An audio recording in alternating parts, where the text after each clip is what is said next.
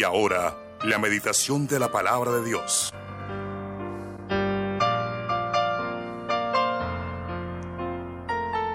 Nuestro tema, seguimos con el cristiano y la ética que debe practicar.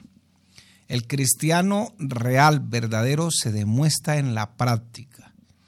Así que mi hermano, dice la Biblia que de la abundancia del corazón habla la boca.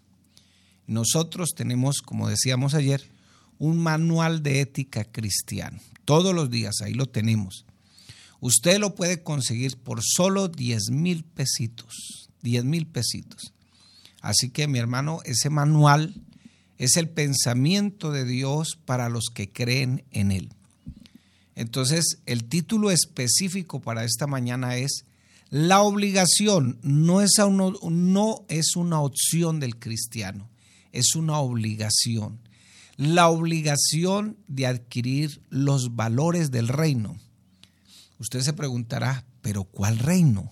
Bueno, el reino de Dios, el reino de Jesucristo. Estamos nosotros ya metidos en otra cultura, estamos metidos en otro reino. Y aunque estamos aquí en esta tierra, la Biblia dice que somos embajadores de Cristo. O sea que a pesar de que estamos aquí en esta tierra, que no va a ser nuestro mundo real, nosotros anhelamos un reino que el Señor nos ha prometido. La obligación, por eso la obligación de adquirir los valores de ese reino. Los reinos donde aquí no hay democracia, aquí hay un solo rey, aquí hay uno solo que juzga, hay uno solo que da las órdenes y ese rey se llama nuestro gran Dios y Salvador Jesucristo. Así que no es una opción el que se entrega a Jesucristo buscar o no buscar los valores del reino. No, aquí ya es una obligación, porque para eso Dios nos ha dejado un manual de fe y de conducta. Dice Romanos capítulo 12, versículos del 1 al 3, perdón, al 2. Así que hermanos, os ruego, nótese la palabra así que. O sea, viene planteando una situación en el capítulo 11 y me está hablando de las misericordias de Dios. Por eso así, por eso aquí aparece la palabra o la frase así que. Hermanos, le está hablando con la iglesia, no está hablando con los amigos. Así que, hermanos, os ruego por las misericordias de Dios. ¿Cuáles? Las que está mencionando en el capítulo 11 de Romanos. Que presentéis vuestros cascarones, no, no, nuestros cuerpos, dice, en sacrificio vivo, santo, agradable a Dios, que es vuestro culto racional. La palabra santo no significa que yo ya estoy muerto, y que estoy prácticamente petrificado en algún material de este mundo y que tengo una aureola en la cabeza. No, la palabra santo no significa eso. La palabra santo aparece en todo el Nuevo Testamento para referirse a la iglesia de Cristo, a la iglesia que el Señor ha comprado con su sangre, a los que le han entregado la vida al Señor y que deciden apartarse porque Dios los apartó de todas las maquinaciones de este mundo y todas las filosofías de este mundo y los trajo, como dice el mismo apóstol Pablo, los sacó de las tinieblas al reino de su amado Hijo. Nos sacó de las tinieblas a su luz admirable. Y dice el apóstol Pedro que nos nombró sacerdotes, un pueblo adquirido por Dios para que anunciemos las virtudes del que nos sacó de las tinieblas a su luz admirable. La palabra santo significa apartado. ¿Apartado para quién? Apartado para el dueño de este reino. Y dice, vuestros cuerpos en sacrificio vivo, porque esto es dinámico. Esto le da vida porque Cristo resucitó de entre los muertos. Santo, agradable a Dios, que se va a convertir, que todo lo que usted haga lo haga con alegría. Todo lo que usted haga para el Señor, lo haga con alegría. No lo haga con tristeza. Busque a Dios con alegría.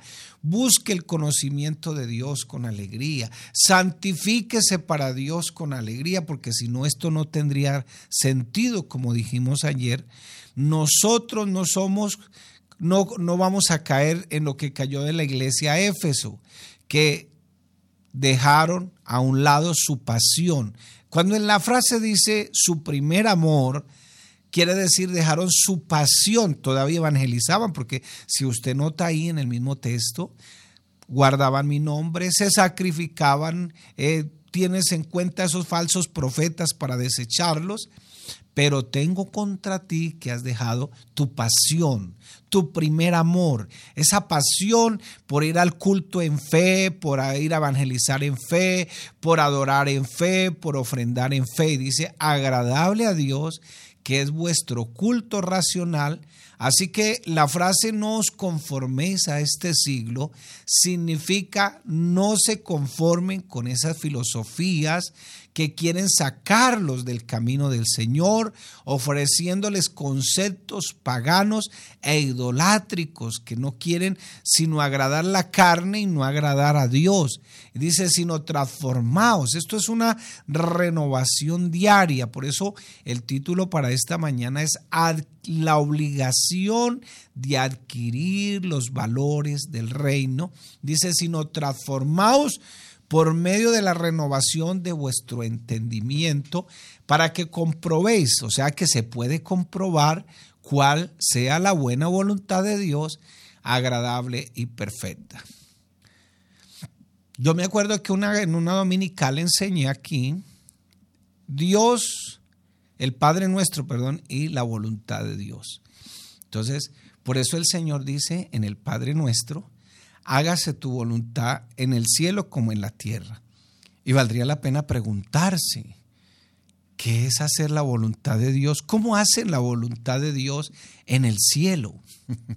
Porque si yo sé cómo hacen los ángeles la voluntad de Dios en el cielo, pues yo la puedo practicar aquí en la tierra. Primero, ellos no reconocen sino que hay un solo Dios. Segundo, ellos no se ponen a discutir con Dios si es, está bien o está mal, si esa, lo que van a hacer viene de parte de Dios. La hacen inmediatamente, no se ponen a esperar. Entonces, hágase tu voluntad en el cielo así también se haga en la tierra. Pero nosotros eh, vemos eh, profetas del desastre, vemos eh, una cantidad de conceptos y no adquirimos esos valores del reino para poder vivir la ética bíblica, la ética cristiana que Dios quiere que yo practique. Entonces, el rey de nuestro reino exige, demanda, ordena que abandonemos todo valor anticristiano, que realicemos nuestra transformación de esa vida mediante la renovación de nuestra mente para que podamos comprender y podamos practicar los principios y la ética que son parte de la voluntad divina o de la voluntad de Dios. Entonces, qué bueno que tú abandones todo valor anticristiano todo valor anticristiano, que realices esa transformación. ¿Cómo la vas a hacer? Con el nuevo nacimiento, con el poder de la palabra, con el poder de su espíritu que continuamente va renovando esa mente, continuamente va cambiando esa visión. Y si es necesario en esta mañana, Digámosle al Señor, como le dijo aquel ciego, Señor, tú pusiste mis manos, pero todavía sigo, sigo viendo los hombres como árboles. Y el Señor tuvo que ponerle la mano de nuevo encima para que pudiera esclarecer su vista y pudiera ver claramente lo que Dios o, el milagro que Dios había hecho en su vida. No sé cómo esté tu vida, no sé cómo estén tus valores, eh, éticos, sus, los principios bíblicos. No sé si eh, los está adquiriendo, estás aprendiendo nuevas cosas. Me acuerdo, mis hermanos, que en cierta ocasión me invitó un compañero a predicar en, la, la, congregación donde él administraba. Y bueno, eh, me acuerdo el mensaje todavía. ¿Por qué no cambiamos? Esos títulos que uno se busca a veces. Porque es que no cambiamos? ¿Por qué no logramos cambiar aún siendo cristianos y aún estando en esta vida cristiana y aún aplicando o diciendo, memorizando el texto que dice que el que está en Cristo nuevas criaturas son? Y bueno, yo con los argumentos bíblicos, y después de que terminé de predicar, se me acercó una hermana y me dijo, mira hermano, tengo 20 años en la iglesia y nunca me habían predicado como usted me predicó hoy. Pero qué bueno que a veces nos acostumbramos a un tipo de enseñanza. Pero aquí lo, lo, relativamente, no relativamente, sino lo más importante, lo primordialmente importante, es que nosotros adquiramos los valores que la Biblia enseña. Dios nos dice que quien es un hijo de Dios, pues lógico que ya es una persona salva por la gracia de Dios, que está genuinamente admitido en el cuerpo de Cristo, en la familia de Dios que es la iglesia la Biblia nos enseña que esa persona ya debe ser una nueva criatura. Ya debe, las cosas viejas pasaron. Su antigua condición espiritual, su antigua alianza con el mundo y con sus filosofías, su antigua familia, su antiguo reino, todo ha sido cambiado. ¿Por qué? Porque anteriormente estaba en el reino de las tinieblas estaba en el reino del príncipe de, este mundo, refiriéndose por supuesto al diablo, y ahora ha pasado del reino de las tinieblas al reino de la luz. Y no importa aquí si eres ciego, no tienes mucho conocimiento, el Señor dijo, el que me sigue no andará en tinieblas. Pero Dios sí nos enseña en su palabra que es una obligación adquirir los valores que están en la palabra de Dios para que yo pueda ser feliz. No es para que, y es que Dios es un matagoso, que la gente, los jóvenes piensan eso que Dios está allá en el cielo mirando a ver si tú te diviertes o no, para decirte prohibido. No, eso no es verdad.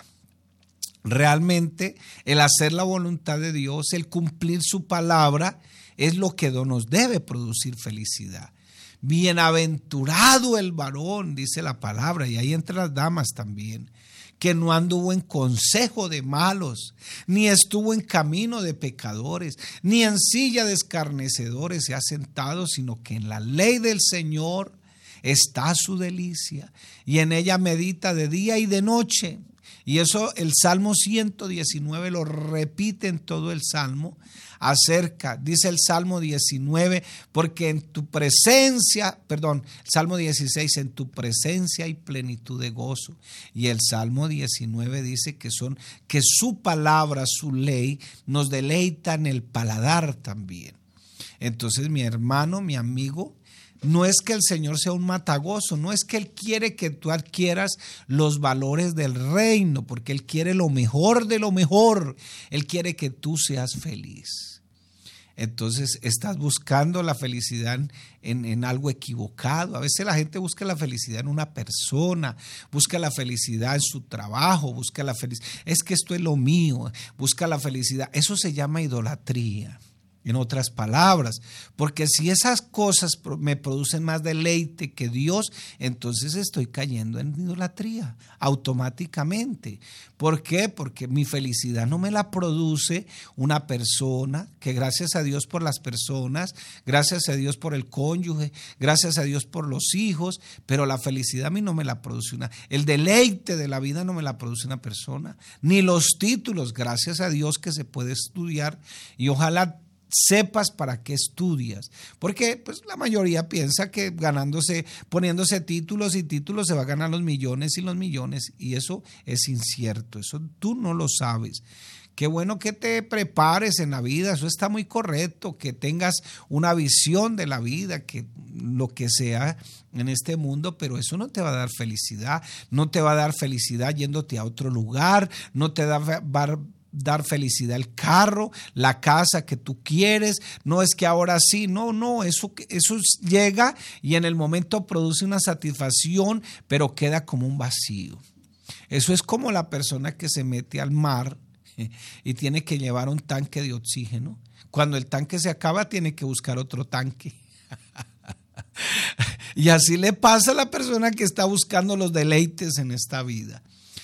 Busca aquí, satisface por un tiempo, pero vuelve otra vez. Y Dios nos dice que si nosotros somos hijos de Dios, salvados por la gracia de Dios. Genuinamente ya hemos sido admitidos por, la, por el cuerpo de Cristo, la iglesia, y que si somos una nueva criatura, entonces que las cosas viejas, nuestra antigua condición espiritual, nuestra antigua alianza, su antigua familia, su antiguo reino, todo ha sido cambiado, todo, todo tiene que cambiar. Por eso el título en esta mañana es La obligación de adquirir los valores del reino. Nos dice el Señor que todas las cosas viejas pasaron y que todas son hechas nuevas, pero después de recibir la salvación, después de recibir la palabra, de ser bautizados en su nombre, de ser bautizados también por el Espíritu Santo, todo cristiano tiene la obligación de adquirir los valores del reino para poderse renovar, para poderse transformar y dejar de vivir como vivía antes. Entonces, mire la orden. No imiten las conductas, dice la palabra, ni las costumbres de este mundo, más bien dejen que Dios, por ese nuevo nacimiento, por el poder de su Espíritu, los transforme en personas nuevas. ¿Cómo? Al cambiarnos nuestra manera de pensar. Esta torre de control tiene que resetearla. Entonces aprenderemos a conocer la voluntad de Dios para nosotros, dice la Biblia, la cual es buena, agradable y perfecta. Le estoy parafraseando Romanos 1 y 2. Perdón, 12, 1 y 2. Dios ha determinado regalarnos la salvación por gracia. Ya tú eres salvo, eso no hay ningún problema. Pero a veces eh, el hecho de ser salvos, a veces no queremos comprometernos. Sin ningún mérito humano, Dios te ha salvado. Los hijos de Dios, a partir de ahí, tenemos que empezar a realizar una transformación humana. ¿Cómo? No con algunos, algunas terapias o psicoterapias, no, es con el poder y los méritos divinos. Esa es la única manera de poder transformar. Entonces, el mismo apóstol Pablo en el versículo 2, le voy a parafrasear el texto, dice, transformaos por medio de la renovación de vuestro entendimiento a fin de que podamos comprobar, si usted lo hace, logrará comprobar que la buena voluntad de Dios es agradable, es buena y aparte de eso, es perfecta. Entonces, la filosofía de este mundo, de la cultura, siempre nos tentará, siempre intentará motivarnos regularmente a seguir todas las ideas humanas. Pero nosotros debemos por poner esos nuevos principios, esa nueva ideología del reino en nuestra mente. ¿Y cómo lo hacemos? Cuando empezamos a rechazar toda filosofía de pensamiento, toda filosofía humanista que quiere poner al hombre de Dios y quitar a Dios del centro de todas las cosas. Así que Dios tiene planes buenos. Créamelo en esta mañana.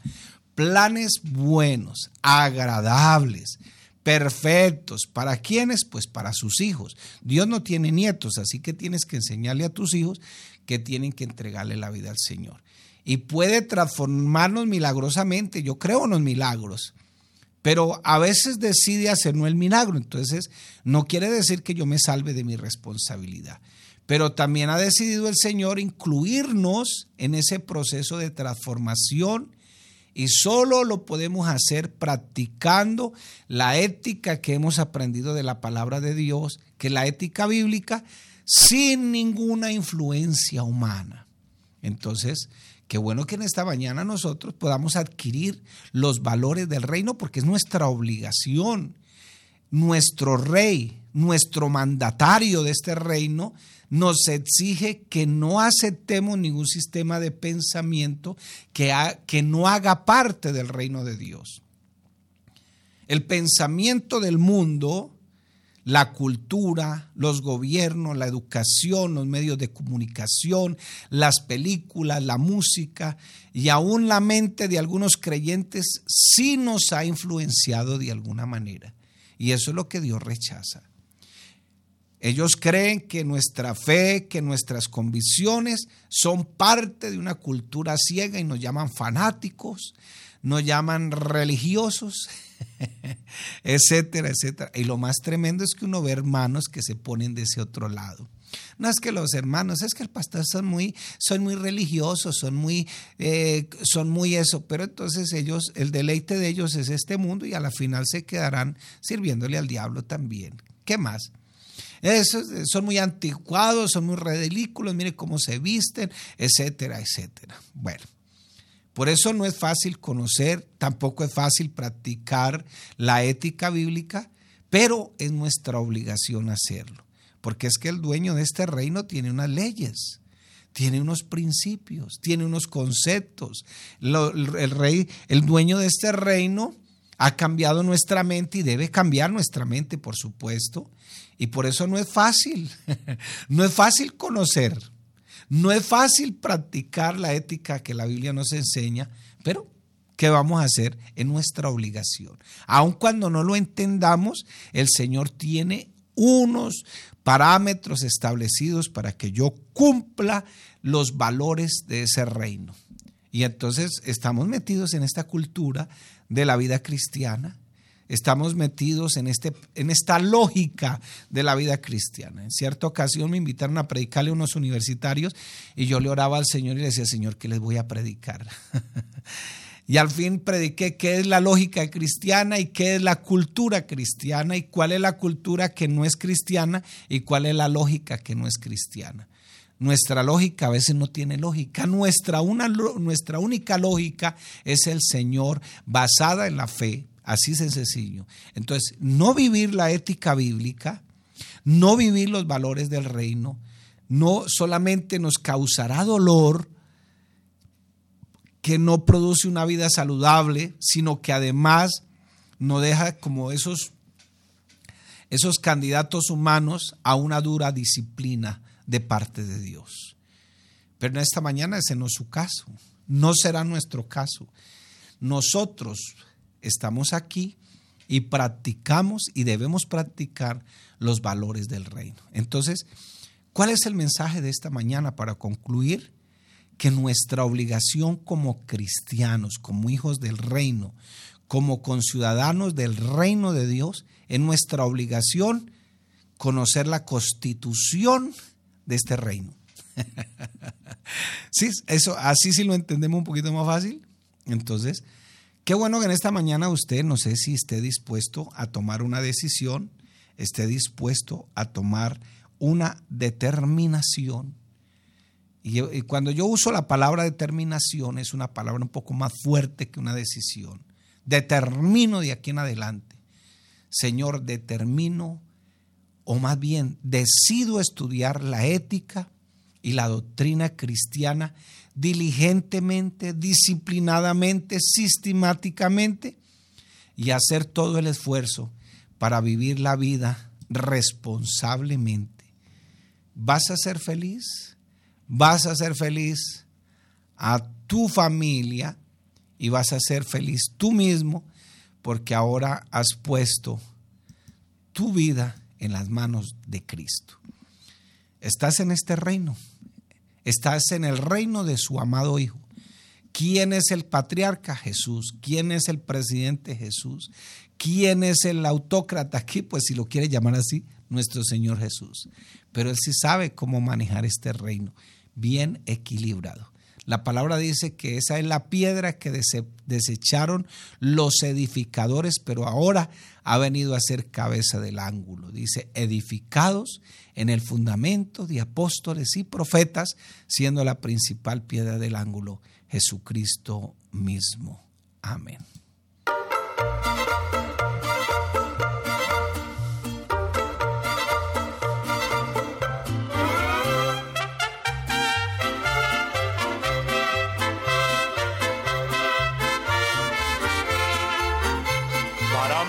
Ser cristiano, qué bonito, pues se siente en el alma una paz, una paz que no puedo explicarla y que el mundo jamás puede dar.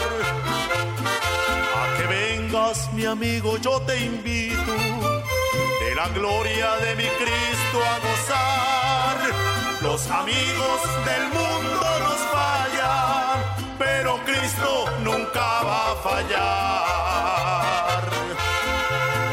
Aunque vengan los vientos contrarios y mi barca se pierda en el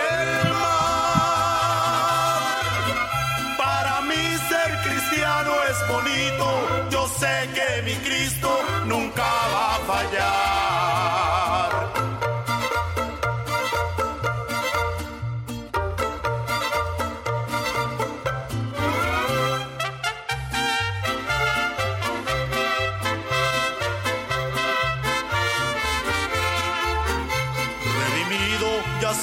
Qué bonito, y por eso el justicia me dio en el mar mis pecados toditos, para siempre Él los sepultó. Él me dice, no temas qué bonito, ni desmayes en tu caminar. Si en el mundo te fallan toditos, bonito Dios no va a fallar. Si al correr de los tiempos me muero y en mi tumba me